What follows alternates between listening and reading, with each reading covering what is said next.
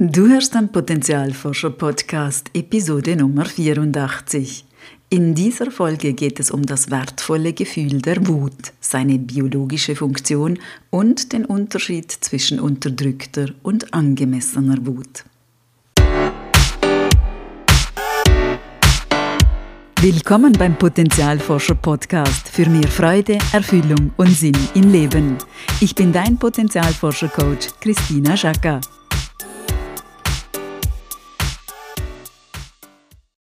Hallo liebe Potenzialforscherin, hallo lieber Potenzialforscher. In dieser Folge möchte ich ein für mich in der Praxis besonderes Thema ansprechen, und zwar die Gefühle Ärger und Wut. In unserer Kultur neigen wir dazu, insbesondere Frauen, Wut als etwas Schlechtes anzusehen und sie zu unterdrücken.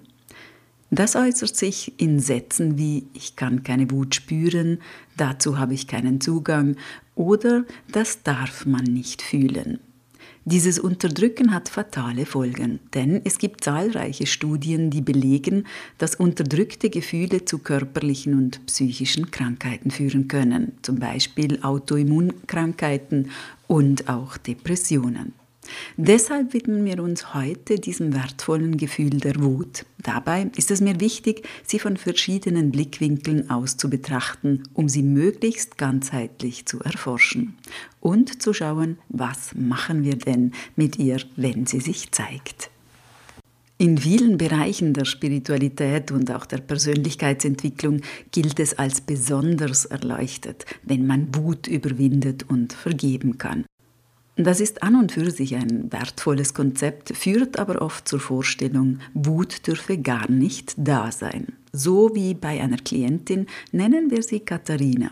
Katharina ist Mutter von drei Kindern, eines davon ist schwer krank. Ihr Mann hat sie vor zwei Jahren verlassen und sie versucht den Alltag irgendwie zu meistern, alleine ohne Unterstützung.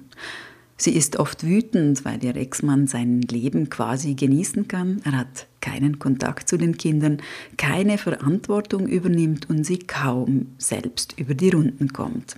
Gleichzeitig schämt sich Katharina dafür, dass sie diese Wut verspürt. Sie möchte die Wut weghaben und loslassen, sich auf sich selbst konzentrieren, so wie ihr Umfeld ihr immer wieder rät. Aber sie schafft das einfach nicht und wertet sich selbst dafür stark ab. Die Idee, dass Gefühle wie Ärger, Wut, Ekel oder auch Trauer schlecht sind, findet sich interessanterweise auch in vielen Therapeutenfeldern. Es überrascht mich immer wieder, wie sehr auch dort die unangenehmen Gefühle gerne verbannt werden. Alles soll harmonisch und verständnisvoll sein. Ein bisschen heile Welt hätten wir bestimmt alle gerne und das ist zutiefst menschlich, dass wir das Unangenehme und Schmerzvolle meiden wollen. Dabei wird aber ein großes Stück menschliche Realität und auch ganz viel Kraft, die darin liegt, ausgeklammert, manchmal sogar abgewertet und tabuisiert. Gesunde zur Situation passende Gefühle kommen und gehen. Das können wir bei Kindern sehr gut beobachten. Sie spielen freudig, lachen, dann fällt eines der Kinder um und weint. Es wird getröstet und noch während eine Träne die Backe runterrollt, sieht das Kind etwas Lustiges und lacht schon wieder. Wenn die Gefühle rhythmisch kommen und gehen, nutzen wir in der Regel ihre Energie, die sie bereitstellen. Das ist ganz wichtig zu verstehen, dass uns Gefühle biologisch in einen Zustand versetzen, um die Energie in den Gefühlen zu nutzen. Das bedeutet, das Gefühl ist natürlich, es gehört zu unserer menschlichen Natur, fröhlich, wütend, ärgerlich, traurig oder neugierig zu sein. Es gibt sogar sogenannte Grundgefühle, die weltweit genau gleich in Mimik und Gestik ausgedrückt werden, wie das der amerikanische Psychologe Paul Ekman erforscht hat. In allen Kulturen und auf allen Kontinenten können Menschen diese Basisemotionen instinktiv beim Gegenüber erkennen und in der Regel richtig zuordnen. Zu diesen Grundgefühlen gehören Freude, Ärger, Angst, Überraschung, Trauer, Ekel und Verachtung. Ich wiederhole das gerne nochmals. Freude, Ärger, Angst, Überraschung, Trauer, Ekel und Verachtung. Wenn wir uns diese Basisgefühle vergegenwärtigen, dann sind das mehr unangenehme Gefühle als angenehme. Nur Freude ist angenehm und positiv. Überraschung kann beides sein. Die restlichen Grundgefühle gehören zu den unangenehmen. Unsere quasi negativen, unangenehmen Gefühle waren und sind nach wie vor evolutionär gesehen wichtiger für unser Überleben. Wenn wir uns zum Beispiel ekeln, dann kann das lebensrettend sein. Ekel schützt uns davor, etwas zu essen, was uns schaden könnte. Sich zu ekeln ist keine schöne Emotion, aber sie ist wichtig. Wenn wir Ekel unterdrücken würden und das Schädliche trotzdem essen, tut uns das bestimmt nicht gut. Unsere Biologie bzw. Natur ist also sehr intelligent und hat sich durchaus was dabei gedacht, uns mit der Möglichkeit zu fühlen auszustatten. Wozu ist denn Wut und Ärger nun gut? In der Wut liegt eine immense Kraft, uns und unseren Raum zu verteidigen, für etwas einzustehen, was uns auf einer grundlegenden Ebene wichtig ist. Wir werden häufig wütend, wenn unsere Grenzen verletzt werden. Wut ist also ein Zeichen, dass etwas nicht stimmig ist für uns und gleichzeitig auch die Kraft dafür zu kämpfen. Diese Kraft ist gesund, wenn sie fließt. Ich habe dazu kürzlich ein wundervolles Video gesehen. Ein ausgewachsener Löwe nähert sich dem Baby einer Löwenmutter. Sie teilt ihm mit ihrer Mimik schon aus der Ferne mit, dass er Abstand halten soll. Er ignoriert es und versucht, das Baby mit der Pfote zu schlagen. Die Löwenmutter positioniert sich ganz nah vor dem Löwen, schaut und faucht ihn an, so dass es keinen Zweifel gibt, wenn er sich noch einen Millimeter nähert, zerfleischt sie ihn. Der Löwe schaut sie unschlüssig an. Sie faucht erneut und er zottelt ab. Die Löwenmutter legt sich wieder entspannt hin. Das ist die Energie der Wut. Sie grenzt ab, stellt klar. Die Situation ist geklärt.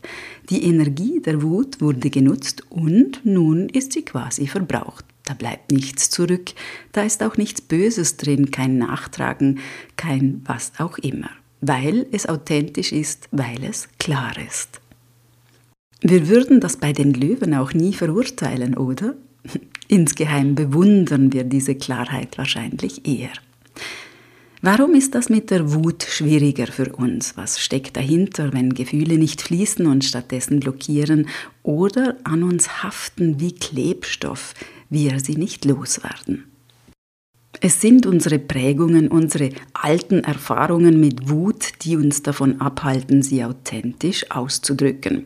Und damit meine ich nicht, sie an anderen auszulassen, sondern sie angemessen auszudrücken. Aber dazu später mehr. Vielleicht haben wir als Kind erlebt, dass wir für den Ausdruck von Wut bestraft werden oder wir waren Opfer von Gewalt, wo Wut völlig unkontrolliert an uns ausgelassen wurde.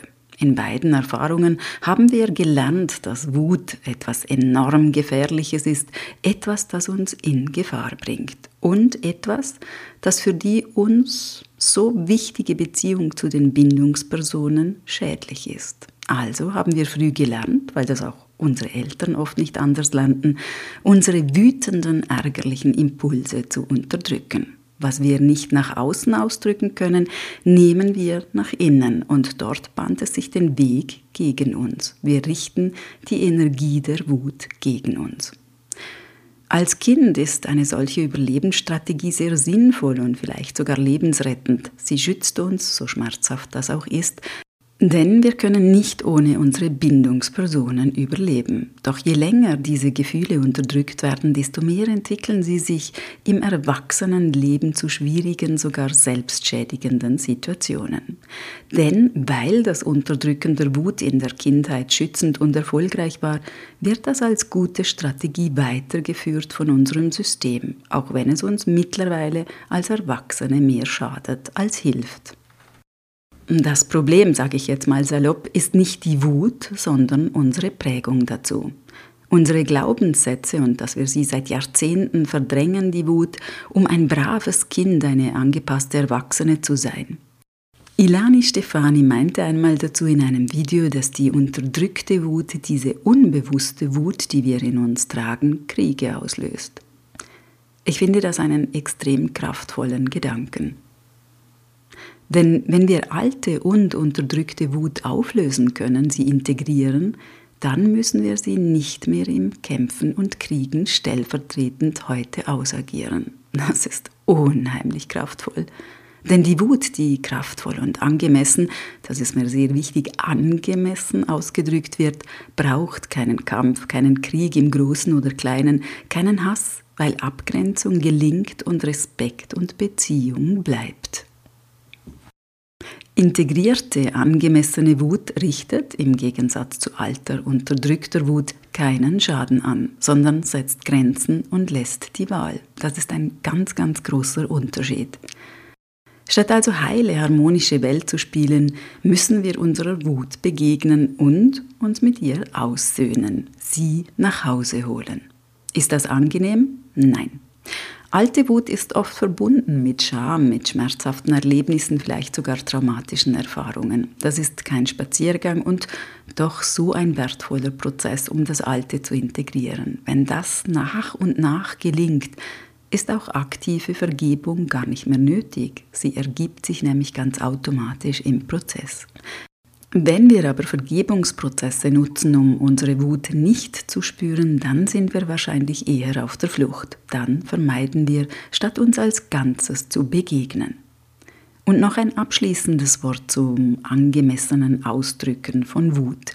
Was das genau ist, füllt natürlich eine weitere Podcast-Folge und dürfte auch eine lebenslange Übung für uns alle sein. Aber wenn wir uns zum Beispiel abgrenzen müssen, können wir bestimmt anders, vielleicht sogar gelassener reagieren, wenn nur die aktuelle Wutenergie im Raum ist, die wirklich zur Situation gehört, und nicht die ganze alte, unterdrückte Wut droht mit hochzufahren oder schon hochgekocht ist. Wer in der Beziehung seine Wut angemessen ausdrücken kann und in der Verbindung mit dem Menschen bleiben kann, der wird erleben, dass Wut ganz einfach vergeht wie alle anderen Gefühle auch, wenn ihre Energie angemessen genutzt wird. Denn dazu sind Gefühle da. Ich hoffe, du konntest heute etwas Wertvolles für dich mitnehmen. Schön, dass es dich gibt. Alles Liebe, deine Christina. Und denk daran, wenn wir unser Potenzial in die Welt tragen, dann ist das Magie. Etwas in uns leuchtet besonders hell.